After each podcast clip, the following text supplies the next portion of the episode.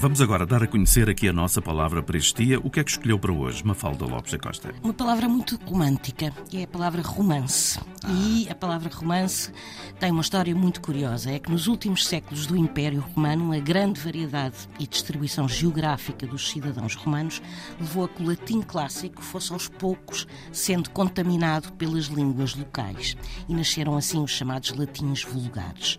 Ora, tal como na língua falada, também na língua escrita, o latim clássico evoluiu e foi incorporando palavras dos vários dialetos latinos locais.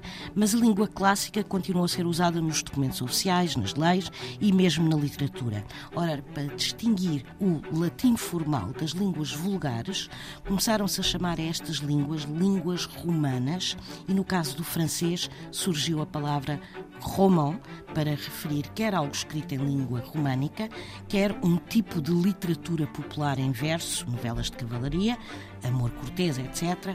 E foi precisamente porque estas obras abordavam temáticas amorosas que a palavra romance evoluiu e passou também a designar um relacionamento amoroso. Romance, a palavra do dia.